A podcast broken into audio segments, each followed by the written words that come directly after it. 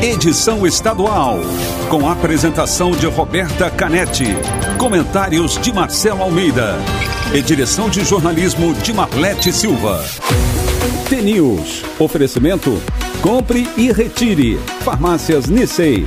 Acesse farmáciasnissei.com.br. Compre seus medicamentos e selecione a opção Retirar em loja.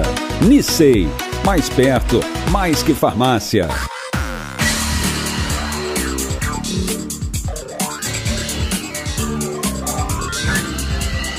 News. São sete horas e um minuto. Um ótimo dia para você que está sintonizado na T, a maior rede de rádios do Paraná. Você acompanha agora as principais notícias do dia, participa com a gente da programação pelas redes sociais, Facebook, Instagram, é o T News no ar, ou então pelo WhatsApp, o 41992770063. O T News desta quinta-feira, dia 8 de outubro de 2020, começa agora.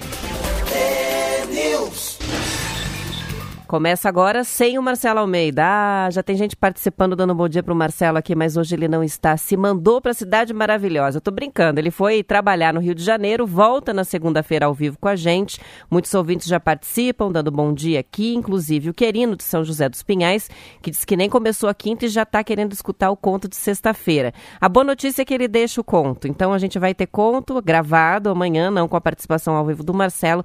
Na segunda-feira ele está de volta da viagem, participa com a gente gente ao vivo do T-News. Um bom dia para o José Carlos de Curitiba, que escreve para a gente dizendo graças a Deus que choveu um pouco aqui na capital.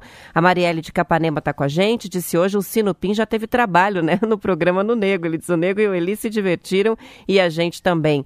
A Elisa da Paixão mora no Pilarzinho, bairro de Curitiba. Está aqui com a gente a Eliana, o Nelson, a Letícia Camargo também de Curitiba, Edneia, Vanderlei, todo mundo participando pelo WhatsApp e a gente vai de notícia continuem participando ah, com uma promessa, né, que eu fiz ah, na semana passada, não cumpri, de colocar alguns depoimentos dos ouvintes que foram enviados para o desafio do Radinho, depoimentos muito legais contando a história de cada ouvinte com o T-News. Então, ao longo da programação hoje e amanhã, a gente coloca no ar, vamos ouvir essas participações tão legais dos ouvintes enviados para a gente. Começando o noticiário, o desembargador Cássio Marques aquele indicado pelo presidente Jair Bolsonaro para o STF, agora é acusado de uma série de inconsistências no currículo. O Estadão revelou ontem que a dissertação de mestrado que ele apresentou em 2015 para a Universidade Autônoma de Lisboa, em Portugal, traz trechos idênticos a publicações feitas por outro autor, o advogado Saul Tourinho Leal. A informação foi revelada pela revista Cruzoé e confirmada pelo jornal. Os trechos idênticos chegam a incluir os mesmos erros de digitação encontrados nos artigos de Tourinho, o que aponta um forte indício de plágio. Além disso, o desembargador diz ter feito um curso de pós-graduação na Universidade de La Corunha, na Espanha, o que não é confirmado pela instituição. O curso citado no currículo do desembargador sequer existe. Indicado por Bolsonaro para assumir a vaga do Supremo Tribunal Federal deixada pelo ministro Celso de Mello, que vai se, vai se aposentar, Marques tem procurado se blindar das acusações em encontros prévios com parlamentares, membros do governo e do próprio STF, isso segundo o Estadão. O autor dos artigos reproduzidos de forma idêntica na dissertação de mestrado dele, o advogado Saul Taurinho Leal, afirmou ontem que as acusações de plágio são infundadas e que as semelhanças entre os trabalhos são fruto de esforço mútuo dos autores. Ele afirma ter há anos uma relação acadêmica com o desembargador. Enfim, em julho, não sei se o ouvinte vai lembrar, uma outra situação de plágio e fraude no currículo ganhou destaque nos jornais brasileiros. Foi nomeado o ministro da Educação Carlos Decotelli, acabou demitido antes de tomar posse, depois da comprovação de que ele mentiu no currículo. Ele teve as credenciais desmentidas por universidades da Argentina e Alemanha, além da FGV, a Fundação Getúlio Vargas, que informou que a dissertação de mestrado dele não foi aprovada porque o trabalho era um plágio.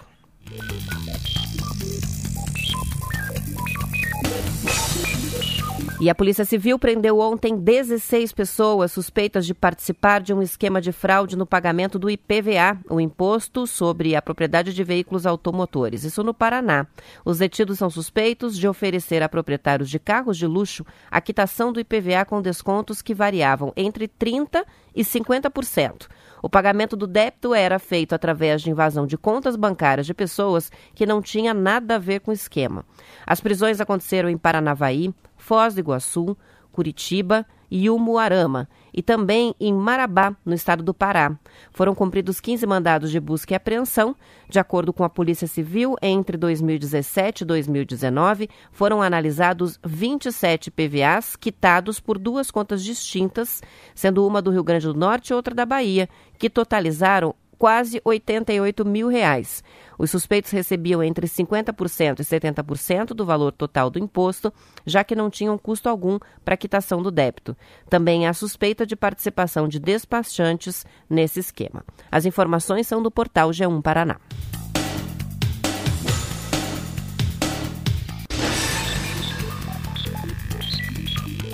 Como é que está o tempo na sua região? Calor, né? E a gente deve ter dias muito quentes, especialmente na primavera o verão em todo o Brasil.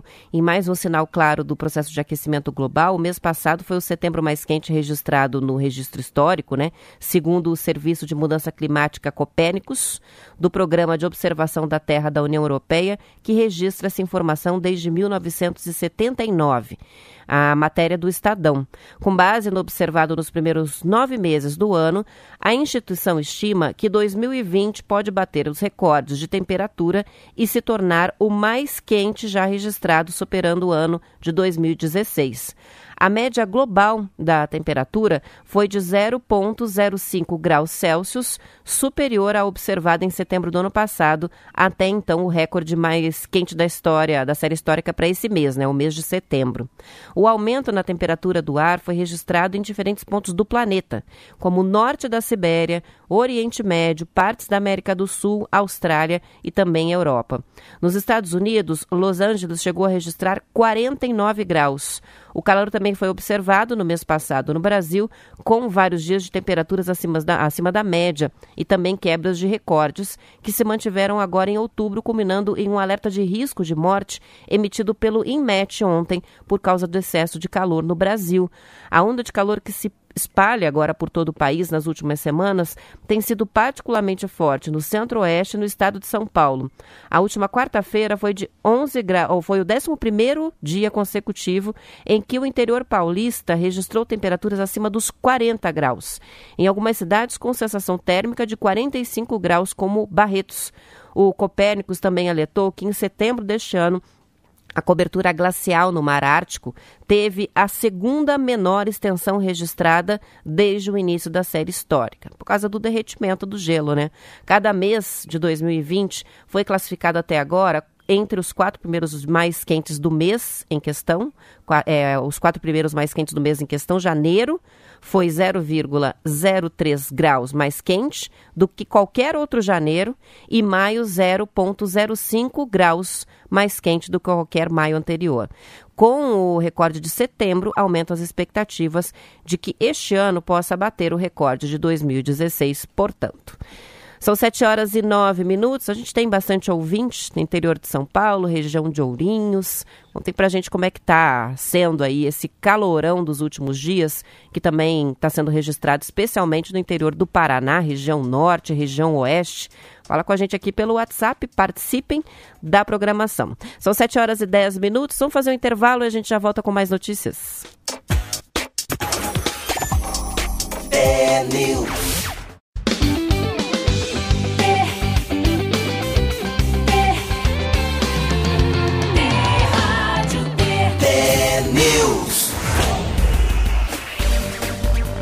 São 7 horas e 14 minutos. Bom dia para Eloá, que participa com a gente. O Paulo, de Telemaco Borba, mandou mensagem dizendo: Já estou tão acostumado com o sino do conto que, ouvindo o programa do Nego hoje, achei que era sexta-feira. A gente tem a participação do Joel também, falando sobre ele usar o, o PIN no programa do Nego. Se o Marcelo não está, quem estava batendo o sino no programa do Nego? É que o Marquinhos mandou para eles lá o áudio do sino para se divertirem um pouquinho antes do programa. O Luizinho de Cascavel está com a gente também. É, a participação do Abdon, Sandro de Campo Mourão, ele diz aqui em Campo Mourão só ventou e a poeira entrou em casa, só sujou a casa de poeira e não choveu. Participa com a gente também o Gabriel de Pinhão, diz a temperatura dos últimos quatro anos está crescendo muito, falta d'água, níveis de radiação solar elevadíssimos, fato comprovado pela estiagem em nossa região que já dura um ano, é verdade. E D participa com a gente dizendo é só o Curitiba perder que o Marcelo fica de ressaca e desaparece. Na verdade, D, é só o Curitiba jogar que o Curitiba perde, né? Impressionante como tá o Coxa. De novo, lá na zona de rebaixamento, não sai dali. A gente tem Aline e Gabriel de Guarapuava participando, começando o dia com muito ânimo e alegria. Cada dia é um presente de Deus, eles escreveram. Daniel diz mais, mentira, agora pode. É só para ser ministro do STF sobre a polêmica envolvendo aí o currículo do indicado pelo presidente para o cargo no Supremo. Donete de Campo Mourão está com a gente, a Marlete, que é de Campo Mourão também, contando que ainda não choveu muito, nada e que Campo Mourão está muito quente. Vamos saber como é que fica a previsão do tempo? Chegando agora, o Zé Coelho. Tempo e temperatura.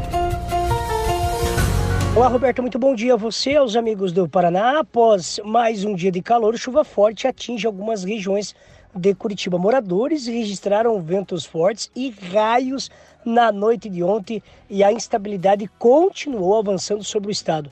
Cidade mais quente do estado ontem foi Paranapoema, registrou 41 graus de máxima e hoje deve surpreender e registrar 43 graus de máxima também.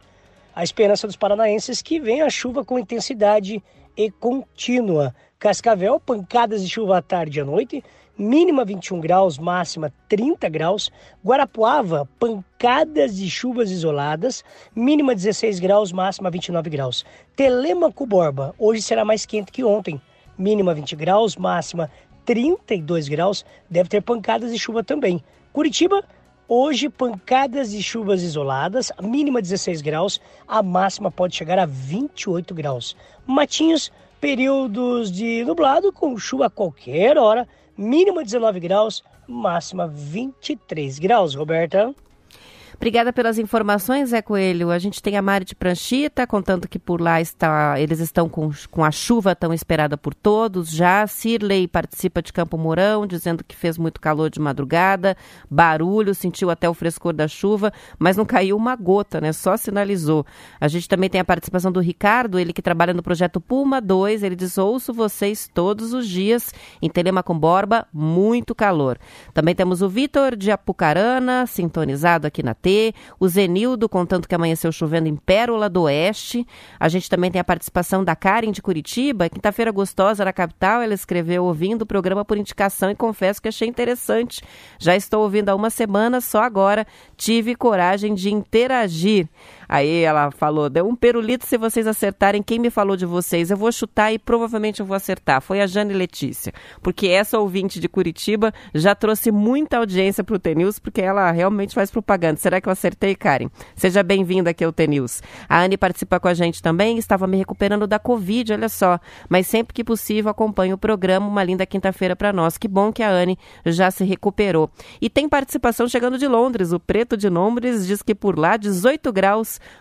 com chuva. Olha que legal participação de fora do país. São 7 horas e 18 minutos e com o Paraná todo enfrentando temperaturas acima de 30 graus, a experiência de usar a máscara de tecido cobrindo parte do rosto pode se tornar uma coisa bem desagradável.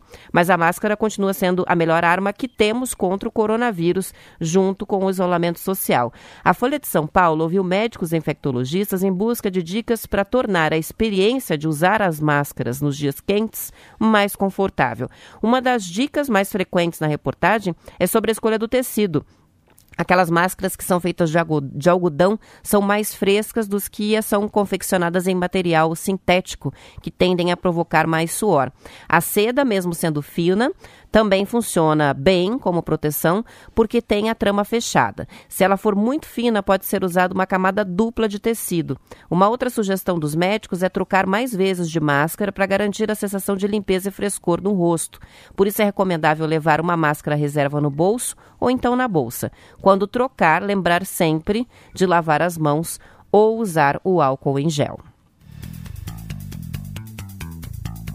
Ontem, 12 municípios receberam caminhões-pipa comprados pelo governo do estado. Os veículos são destinados a São Mateus do Sul, São João do Triunfo, Malé, Antônio Olinto, Terra Rica, Ubiratã, Araruna, Janiópolis, Ourizona, Campo Mourão, Cascavel e Paranaguá.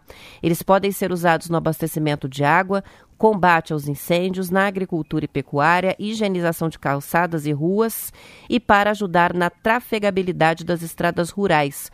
Os veículos têm um jato de água na frente e outro atrás, uma bomba para abastecimento de reservatório e a caixa d'água com capacidade de 6 mil litros. Na parte de cima ainda há uma outra bomba com jato d'água de longo alcance para ajudar no combate emergencial a pequenos incêndios. No total, o governo comprou 100 caminhões-pipa, sendo que 62 já foram entregues desde o início do ano. Sete caminhões estão ajudando nos combates aos incêndios do Pantanal, no Mato Grosso e Mato Grosso do Sul. 7 horas e 21 minutos. Vamos ouvir depoimentos de ouvintes que mandaram vídeos para cá. Vamos lá. Bom dia, eu sou a Letícia e minha experiência com T-News foi a partir do conto do Marcelo Almeida. Depois disso, eu não parei mais de ouvir o programa. Adoro muito. Um beijo para você, Roberta, Marcelo Almeida e todo mundo do T-News. Olha lá, e a gente recebeu há pouco a participação da Karen. Eu falei que tinha sido a Jane, né, que indicou. Ela disse que não, não acertei, mas ela diz assim: vou dar uma dica, passou raspando. Se não foi a Jane, eu acho bem possível que tenha sido a Pietra, filha dela. Vamos ver se eu acertei. Mais um depoimento chegando, vamos ouvir? Olá, amigos da Rádio T, aquele abraço, Deus abençoe a todos. Meu nome é Marcos de Souza, moro aqui em Pitanga. Bem, a minha história com o T-News vem de muito tempo já. É, acompanha todas as manhãs os comentários do Marcelo. É, na verdade, todas as manhãs eu me alimento com as informações que vocês vêm repassando aí para todo o estado do Paraná e fora do Paraná também. Para vocês terem uma ideia como que é o meu, a minha manhã me alimentando com as informações através do T-News, é, para não acordar minha esposa, eu pego, plugo o fone de ouvido no meu celular e coloco embaixo do travesseiro e fico ali acompanhando a programação. 6 horas, é, 10 para 6 da manhã, já estou acordando, já ouvindo aí o Nego e logo na sequência vocês aí. Então eu me alimento com as informações todos os dias aí através do TNews. Então que Deus abençoe grandemente vocês. Um abraço a todos que estão acompanhando esse vídeo também. Aquele abraço, sucesso, Deus abençoe sempre. Tá aí, que legal, né? Voz de radialista também. Tem umas participações aí. Eu não sei se vocês vão lembrar, os ouvintes que acompanharam no Instagram vão lembrar do Vaguinho também, que ficou. Ele quase ganhou, acho que ficou em terceiro ou segundo lugar no desafio, que também tinha muita facilidade de se expressar. Alguns ficaram tímidos, é, até escreveram pra gente falando que não, não iriam participar porque não conseguiriam gravar, né? Um vídeo e tal. Mas amanhã a gente, mesmo sem o Marcelo presente, a gente vai ter desafio aqui na hora para essas pessoas que não participaram, não conseguiram conseguiram gravar vídeos. Amanhã é ao vivo, com participação pelo WhatsApp. Vai ser alguma pergunta aí para vocês responderem. O Palácio do Planalto confirmou que a ponte da amizade entre Foz do Iguaçu e Cidade do Leste vai ser reaberta já no próximo dia 15. A principal ligação entre os dois países está fechada, bloqueada desde 18 de março por causa da pandemia. Comerciantes paraguaios fizeram várias manifestações nas últimas semanas pedindo a liberação da circulação de pessoas entre os dois países através da ponte.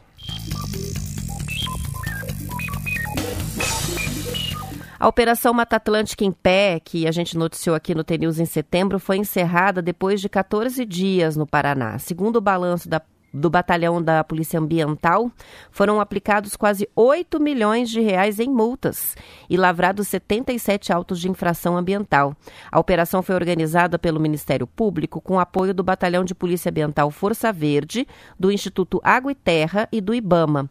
As equipes de policiais militares ambientais fiscalizaram 73 pontos de desmate e percorreram mais de 18 mil quilômetros durante patrulhamentos em regiões de difícil acesso de todo o estado.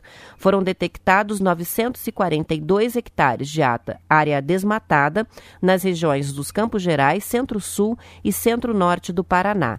Em todos os 17 estados alvos da operação, foi constatado desmatamento irregular de 6.306 hectares de floresta.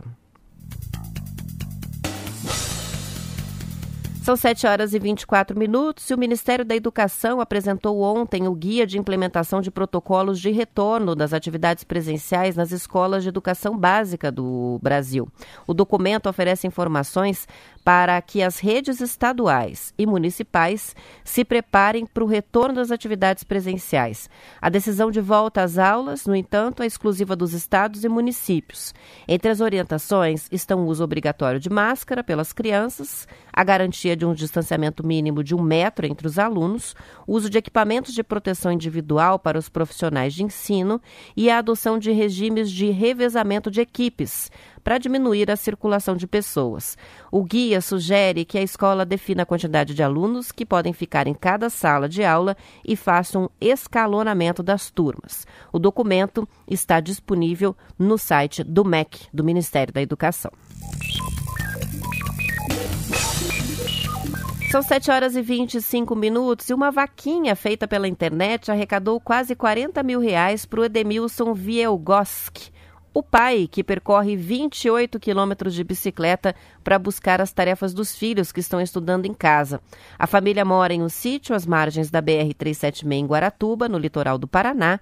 Uma vez por semana, o Edmilson pedala até Garuva, no estado vizinho de Santa Catarina, onde os filhos estão matriculados em busca das lições de casa. Ele não quer que os três adolescentes parem de estudar, mesmo não tendo computadores, acesso à internet e morando distantes do colégio. O pai trabalha trabalha há 18 anos em uma pousada, mas por causa da pandemia não recebe salário há mais de três meses. A família sobrevive com a ajuda de cestas básicas e também de doações. Ele disse que o dinheiro vai ajudar bastante e que está muito, entre aspas, faceiro com o presente que a família está ganhando das 600 pessoas que colaboraram com essa vaquinha virtual. Quanto à bicicleta, Edemilson não pretende trocar nem pensa em substituir por um carro, já que ele não tem habilitação história que a gente trouxe aqui no TNews, né, ao longo da semana, desse pai é, dos quatro adolescentes que está fazendo esse esforço extra para que os filhos possam estudar. Filhos que estão sonhando em ser, se não me engano, uma falou em ser policial, outro quer ser bombeiro, enfim, estão fazendo as aulas mesmo sem acesso à internet. Eu fiquei bem impressionada de saber que eles, ah, para conseguir o acesso à internet com o único aparelho de celular da família, vão até uma área onde tem sinal, aí fazem as pesquisas, printam as telas do celular para depois voltar para casa e fazer as tarefas. Então, uma dificuldade tremenda aí com a falta de acesso à internet neste ano, né, que é um ano de ensino à distância em todos os níveis, inclusive para as pessoas que não têm é, a facilidade de ter um equipamento adequado, um computador, um tablet e o acesso a uma internet veloz. Cada um se virando como pode, né? O sistema FIEP, que representa o setor industrial do Paraná, lançou um programa para estimular as empresas a encaminharem os trabalhadores para a educação de jovens e adultos. As indústrias que indicarem trabalhadores para voltar à sala de aula vão ser qualificadas com um selo de qualidade. As três empresas que mais indicarem matrículas de acordo com o porte também vão receber prêmios. Para participar do edital, as indústrias devem incentivar os colaboradores, familiares e a comunidade a concluírem as etapas da educação básica via EJA.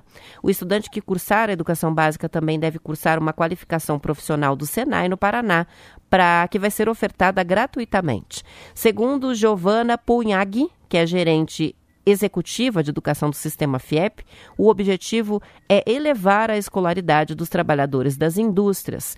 As aulas de EJA do SESI são oferecidas no formato EAD, ensino à distância, e são abertas também para quem não é trabalhador da indústria.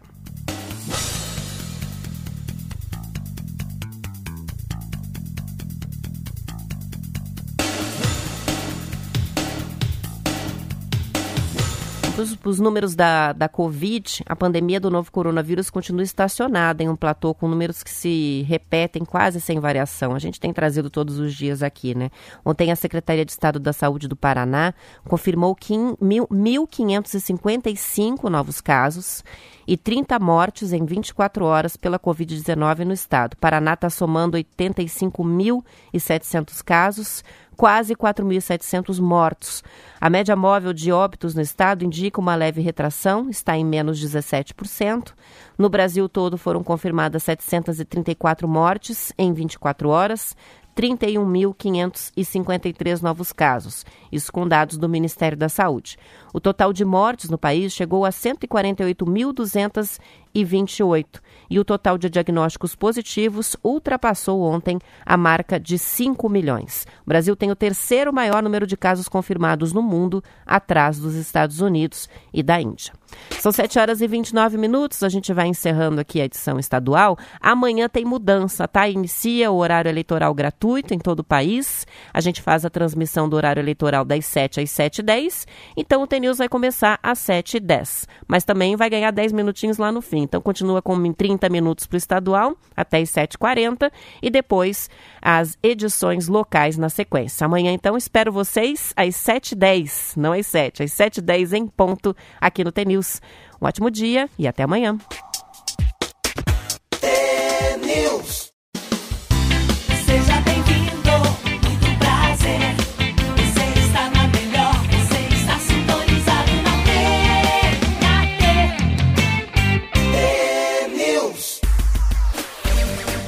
São 7 horas e 35 minutos. A área mais prejudicada pela pandemia do novo coronavírus dentro dos municípios brasileiros foi a educação, seguida pela geração de empregos. Nove em cada dez cidades passaram a realizar as aulas remotas, tanto na rede de ensino público quanto na particular. Os dados são da pesquisa Impactos da Covid-19 nos municípios, divulgada ontem pelo Programa Cidades Sustentáveis e pelo Ibope Inteligência. O levantamento foi feito com prefeitos, secretários e gestores de 302 municípios de todos os estados. Praticamente sete em cada dez prefeituras avaliam como muito alto ou alto os impactos da pandemia nas contas públicas. 82% dos gestores municipais ouvidos concordam que a desigualdade social ficou mais evidente durante a pandemia. Por isso, entre as medidas mais adotadas pelas prefeituras nos últimos meses está a criação de políticas de assistência social às pessoas mais vulneráveis, isso incluindo a distribuição de cestas básicas.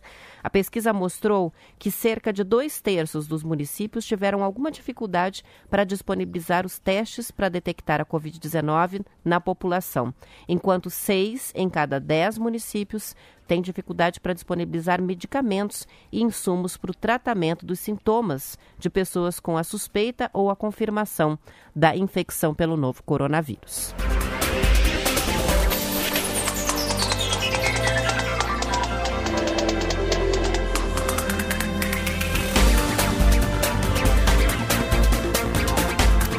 Maior evento de inovação do Paraná, o Conecta 2020, promovido pelo Sebrae, terá a sexta edição 100% digital. O evento que acontece entre os dias 8 e 10 de outubro, começando hoje, portanto, vai contar com nomes de peso nacional e internacional para falar sobre os mais diferentes temas ligados à inovação e empreendedorismo. A programação conta ainda com a premiação de startups e ecossistemas de inovação, apresentações culturais e o estímulo ao network entre os participantes. As inscrições gratuitas podem ser feitas ainda pelo site sebraepr.com.br. Mais de 3.500 participantes já estavam inscritos até ontem.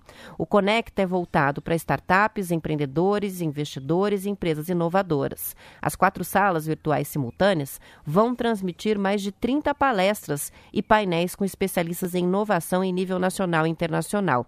Cada uma das salas vai abordar aspectos ligados à internacionalização internacionalização, aceleração de negócios, cases e experiências das empresas. Além desse universo né, das startups, o público vai ter acesso a conteúdos relacionados à transformação digital, indústria 4.0, inovação em setores específicos como saúde, turismo e educação, entre outros. O Momento Conecta Awards vai premiar as startups na categoria Revelação e Referência em todas as regionais do Sebrae que são de Curitiba, Ponta Grossa, Londrina, Pato Branco, Maringá e também Cascavel.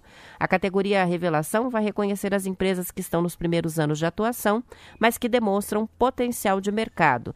Já a referência é destinada às empresas que têm mais de dois anos de atuação e são reconhecidas como startup de referência para sua região. Os premiados vão ganhar um troféu de dois, e 2 mil dólares em créditos para gastar com produtos e serviços no Amazon Web Service. Os vencedores vão ser anunciados ao vivo na sexta-feira, amanhã, às 8 horas da noite.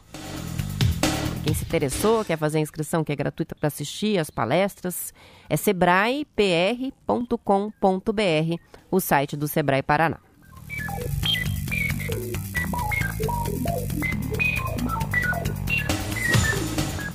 E a Anvisa, a Agência Nacional de Vigilância Sanitária, aprovou ontem novas regras de padronização para os rótulos de alimentos embalados, que devem incluir alertas quanto à concentração alta de sódio, de gordura e também de açúcar. O tema foi alvo de discussão com a indústria de alimentos pelos últimos seis anos. A principal novidade da nova norma é a obrigatoriedade de um rótulo na parte da frente das embalagens com o desenho de uma lupa e a inscrição alto em aí açúcar adicionado, gordura saturada ou então sódio.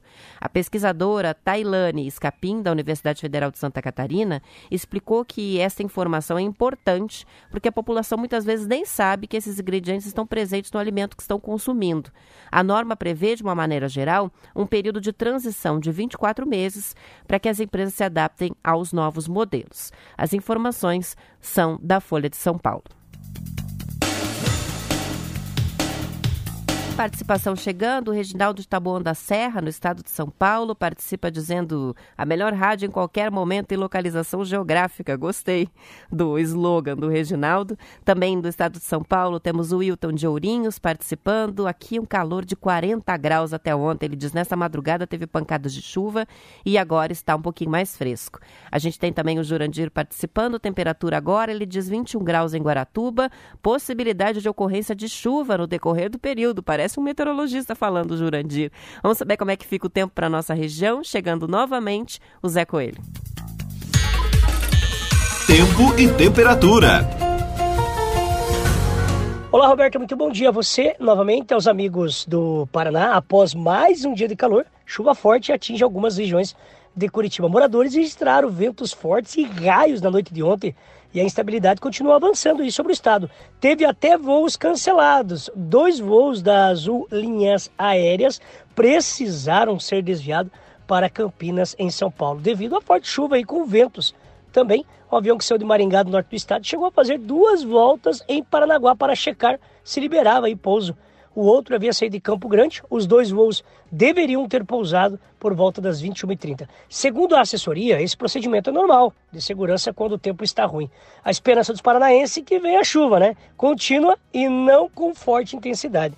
Curitiba, hoje, pancadas de chuva isolada, mínima 16 graus, máxima 28 graus. Cerro Azul, chove rápido durante o dia e a noite também mínima 21 graus, máxima 31 graus. Tijucas do Sul deve chover rápido também hoje, mínima 15 graus, máxima 27 graus. Matinhos, períodos de nublado com chuva a qualquer hora, mínima 19, máxima 23 graus. Roberta?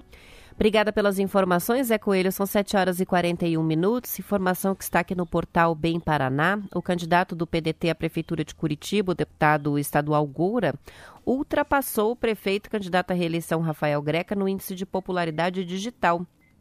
É um índice elaborado pela consultoria Quest e é divulgado semanalmente pelo jornal Folha de São Paulo. Esse índice avalia o desempenho dos candidatos no Facebook, no Instagram, Twitter, YouTube, Wikipedia e Google. Na semana passada, Greca e Goura estavam praticamente empatados no índice, que vai de 0 a 100. Na ocasião, o prefeito registrava 64 pontos e o deputado do PDT 63. Agora, o Gora está com uma popularidade de 70,7 pontos, abrindo uma boa vantagem em relação ao Greca, que continua com 63. A disputa pelo terceiro lugar neste ranking é bem acirrada. A Marisa Lobo, do Avante, o delegado Francisquini, do PSL, e o João Guilherme, do Novo, estão praticamente empatados, com diferenças de poucos décimos. A candidata do Avante está com 47 pontos, o do PSL 46,8 e o candidato do Novo 46,1. Para o cálculo do índice são monitoradas seis dimensões: a fama, que é o número de seguidores, o engajamento, número de comentários e curtidas nos posts, a mobilização, que são os compartilhamentos de postagens, valência, que são as reações positivas e negativas aos posts, a presença, o número de redes sociais em que a pessoa está ativa e o interesse, que é o volume de buscas no Google, no YouTube, Wikipedia e também nas redes sociais. O modelo estatístico pondera e calcula a importância de cada dimensão e os candidatos analisados são posicionados em uma escala de 0 a 100, em que 100 representa o máximo de popularidade. Os valores são uma média móvel de cinco dias, recurso estatístico que atenua números isolados que fujam do padrão, né? É, é calculada somando o resultado de cinco dias seguidos e dividido por cinco. Então tá aí a disputa de popularidade entre os candidatos à prefeitura de Curitiba nas redes sociais, na internet.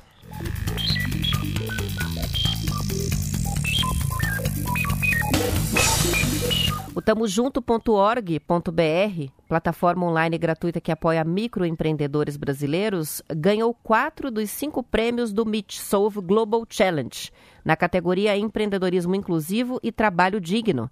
A premiação é de, do Massachusetts Instituto de Tecnologia, uma das principais e mais respeitadas universidades de tecnologia do mundo, e tem o objetivo de ajudar empreendedores sociais a ter um impacto duradouro e transformador. A edição recebeu 2.600 soluções inscritas de 135 países diferentes. O tamojunto.org.br foi o único projeto do Brasil finalista na categoria principal. A plataforma é uma iniciativa da Paranaense Aliança Empreendedora e já havia apoiado 30 mil empresas antes da pandemia. Agora, durante a crise provocada pela Covid-19, a plataforma atingiu o número de 75 mil pessoas inscritas gratuitamente em busca de conteúdo, de cursos com certificado e ferramentas para download. A plataforma gratuita, que pode ser acessada pelo celular, foi lançada em 2014 pela Aliança Empreendedora com o objetivo de oferecer capacitação aos microempreendedores. Toda a metodologia de ensino é uma adaptação das capacitações presenciais feitas pela Aliança Empreendedora desde 2005 e oferecem módulos de autoconhecimento, autoconfiança, visão de futuro, além de conhecimento técnica em gestão de negócios. O site para quem quiser conhecer a plataforma é tamojunto.org.br. São 7 horas e 45 minutos e as operações de shopping centers do Brasil começam a dar sinais de recuperação depois das fortes perdas que o setor sofreu com a pandemia. De acordo com uma reportagem do Valor Econômico, a queda nas vendas chegou a 90% em março e agora está em 26,5% em relação ao mesmo período do ano passado. Mas, segundo estimativas da Associação Brasileira de Shopping Centers, cerca de 6 mil lojas das 11 mil que encerraram as atividades definitivamente entre abril e agosto já estão recuperadas. Os shoppings estão percebendo o interesse das franquias e das grandes varejistas em ampliar as redes. Analistas ouvidos pela reportagem do Valor dizem que com os juros mais baixos e os índices de desemprego mais altos, o varejo se tornou uma opção de investimento para quem pegou uma indenização e agora precisa se ocupar. São 7 horas e 46 minutos. Vamos para o intervalo. Já volto com mais notícias do Paraná.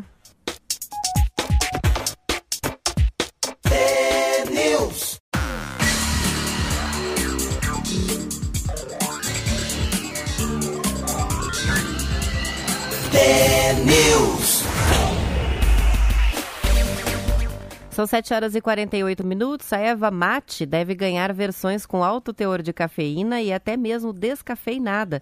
As novas cultivares são desenvolvidas por meio de seleção genética no Centro de Pesquisas de Florestas da Embrapa, a empresa brasileira de pesquisa agropecuária, com sede em Colombo, na região metropolitana de Curitiba. A expectativa é que os novos produtos cheguem ao mercado em 3 a 5 anos, segundo uma reportagem da Gazeta do Povo. O trabalho começou em 2005 com a análise de composição química da erva erva mate. Os pesquisadores descobriram que de 75% a 85% da presença de cafeína é definida pela genética, enquanto os antioxidantes dependem do ambiente, clima, sol, sombra, né? Com base nisso, a equipe passou a selecionar cultivares com mais e menos cafeína, até chegar a versões com alto teor e outras livres do composto. Como estimulante, a cafeína proveniente da erva mate tem uma vantagem em relação ao similar obtido de outras fontes. Em função da interação com os antioxidantes, a cafeína da erva mate pode permanecer de 6 a 8 horas no organismo, enquanto a do café ou do guaraná dura apenas duas horas. No momento, a pesquisa está em fase de avaliação das cultivares em campo com plantios no Paraná, Santa Catarina e Rio Grande do Sul. Na sequência, precisa passar pelas fases de comprovação das composições químicas diferenciadas. Enquanto isso, os pesquisadores avaliam a chegada do produto no próximo elo da cadeia, a indústria. Já foram feitos testes com consumidores, inclusive estudo recente com 220 pessoas que experimentaram as variedades no mercado municipal de Curitiba.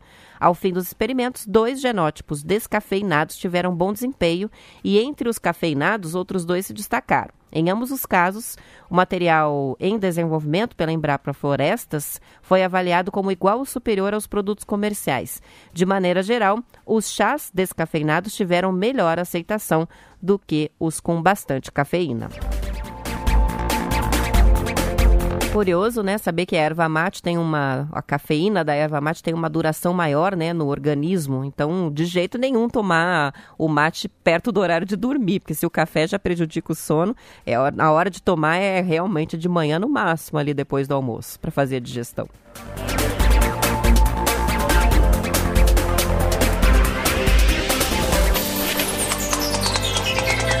Essa história é muito legal. O trabalho de conclusão de curso de um estudante surdo do curso de Letras Libras da Universidade Federal do Paraná foi indicado ao prêmio HQ Mix, que é considerado o Oscar brasileiro de quadrinhos.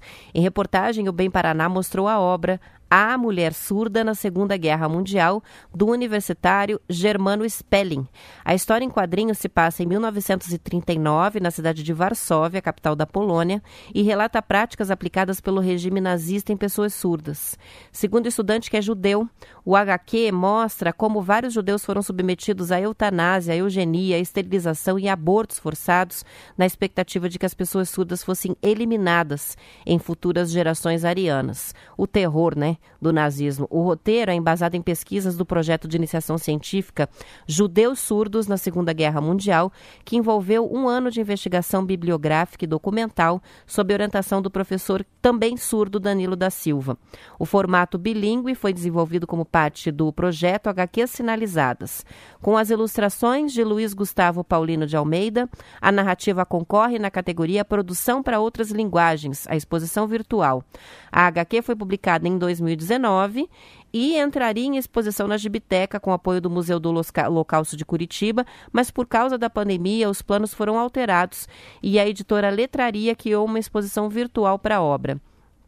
Criada em 1989, o troféu HQ Mix é uma das mais tradicionais premiações dos quadrinhos brasileiros. As votações são feitas por artistas e profissionais da área, editores, pesquisadores e jornalistas brasileiros e o resultado da 32ª edição vai ser divulgado ainda neste mês de outubro.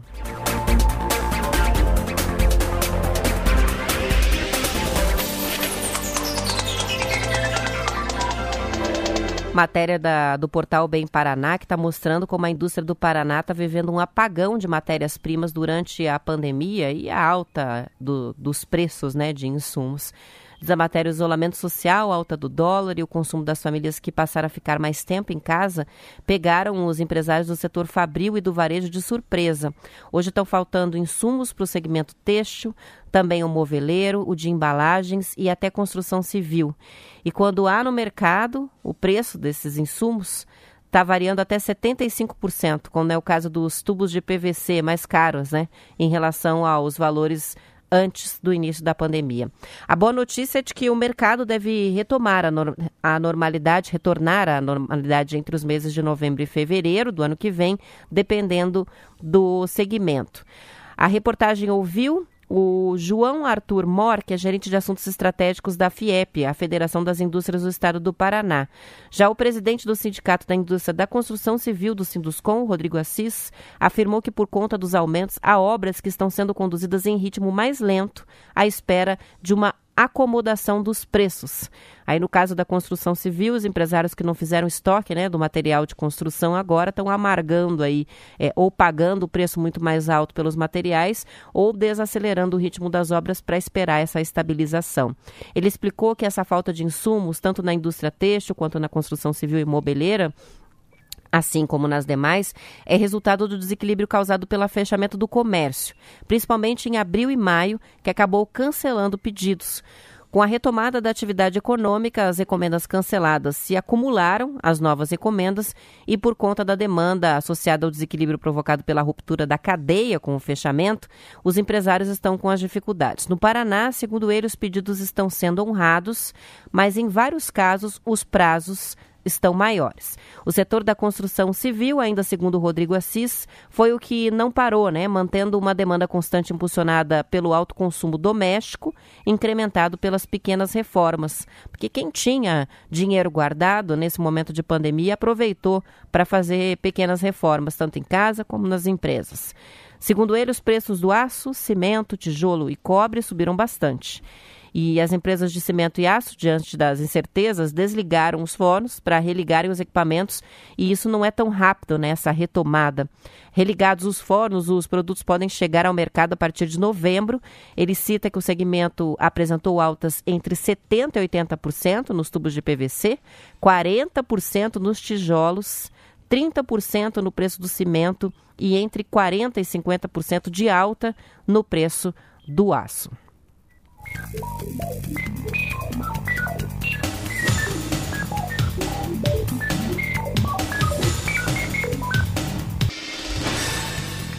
São 7 horas e 56 minutos e meio em, mesmo em meio à pandemia da Covid-19, 73% dos curitibanos estão satisfeitos com a vida que estão levando atualmente.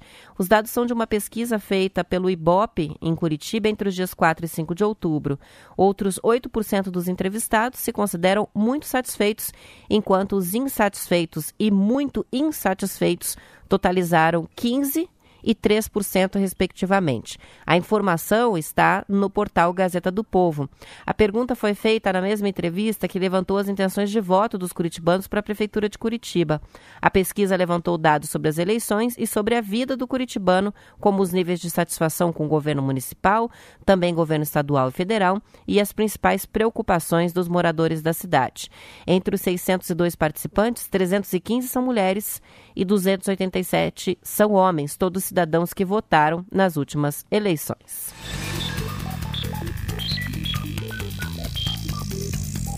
São 7 horas e 57 minutos. Agora a gente vai fazer uma pausinha para ouvir mais um depoimento, áudio de vídeo enviado pela, por ouvinte para participação do desafio do Radim. Vamos conferir. Olá pessoal, por aqui é a Vanessa de Campo Mourão e eu acompanho o News desde sempre, eu acredito, né? Eu lembro que era dito para os ouvintes é, mandarem sugestões de pauta para serem discutidas nas manhãs, não é? E eu sempre achei muito importante essa troca, esse espaço que vocês dão aí para os ouvintes estarem participando, colocando suas opiniões. E foi no momento desse, né, lá com o Narley Rezende ainda, né, que uma das minhas opiniões aí, das minhas participações se tornou base de matéria, que foi para, para lá no, no portal Bem Paraná me senti muito feliz e agradecida, né? Depois chegou a Roberta para brilhantar ainda mais e é muito importante, assim, muito bacana a forma como vocês trazem as notícias e esse espaço que vocês dão pra gente. E os brindes também, tudo de bom, gente. Que legal. Lembrando que amanhã a gente tem desafio do Radinho. Não teremos o conto ao vivo, Marcelo Almeida está em viagem, mas teremos um conto gravado e também o desafio do Radinho ao vivo para ganhar Radinho, também café especial e livro de presente do TNews. Um estudo publicado na Frontiers in Psychology revela que mais da metade dos pesadelos estão atualmente relacionados ao novo coronavírus. A informação está em uma reportagem curiosa do Estadão. Segundo os cientistas, imagens e associações de ideias similares estão presentes em vários dos sonhos estudados, revelando uma espécie de inconsciente coletivo da pandemia. Cientistas brasileiros, que também estudam o efeito da Covid nos sonhos, confiram a mudança na temática dos pesadelos durante a quarentena. No novo estudo, os pesquisadores estudaram o conteúdo dos sonhos de 800 pessoas. Mais da metade dos pesadelos relatados tinham relação com a doença ou então com o isolamento social. Os cientistas transcreveram o conteúdo dos sonhos, selecionando as palavras mais frequentes em cada um, alimentando um algoritmo que selecionou as associações mais frequentes. A inteligência artificial a dividiu em 33 grupos temáticos. 20 foram classificados como pesadelos, dos quais 55% estavam relacionados à pandemia do novo coronavírus. Entre os temas mais recorrentes também estão falhas no distanciamento social, ausência de equipamentos de proteção, contágio pelo novo coronavírus e situações apocalípticas. Vê como afeta né, o, o nosso psicológico e está nos sonhos a presença aí desse contexto de pandemia, dos medos com a pandemia do novo coronavírus. Pontualmente 8 horas, não dá tempo para mais nada. Amanhã estaremos de volta às 7 em ponto, não, 7 e 10 amanhã, início do horário eleitoral gratuito com mais T-News. Uma ótima quinta-feira para você.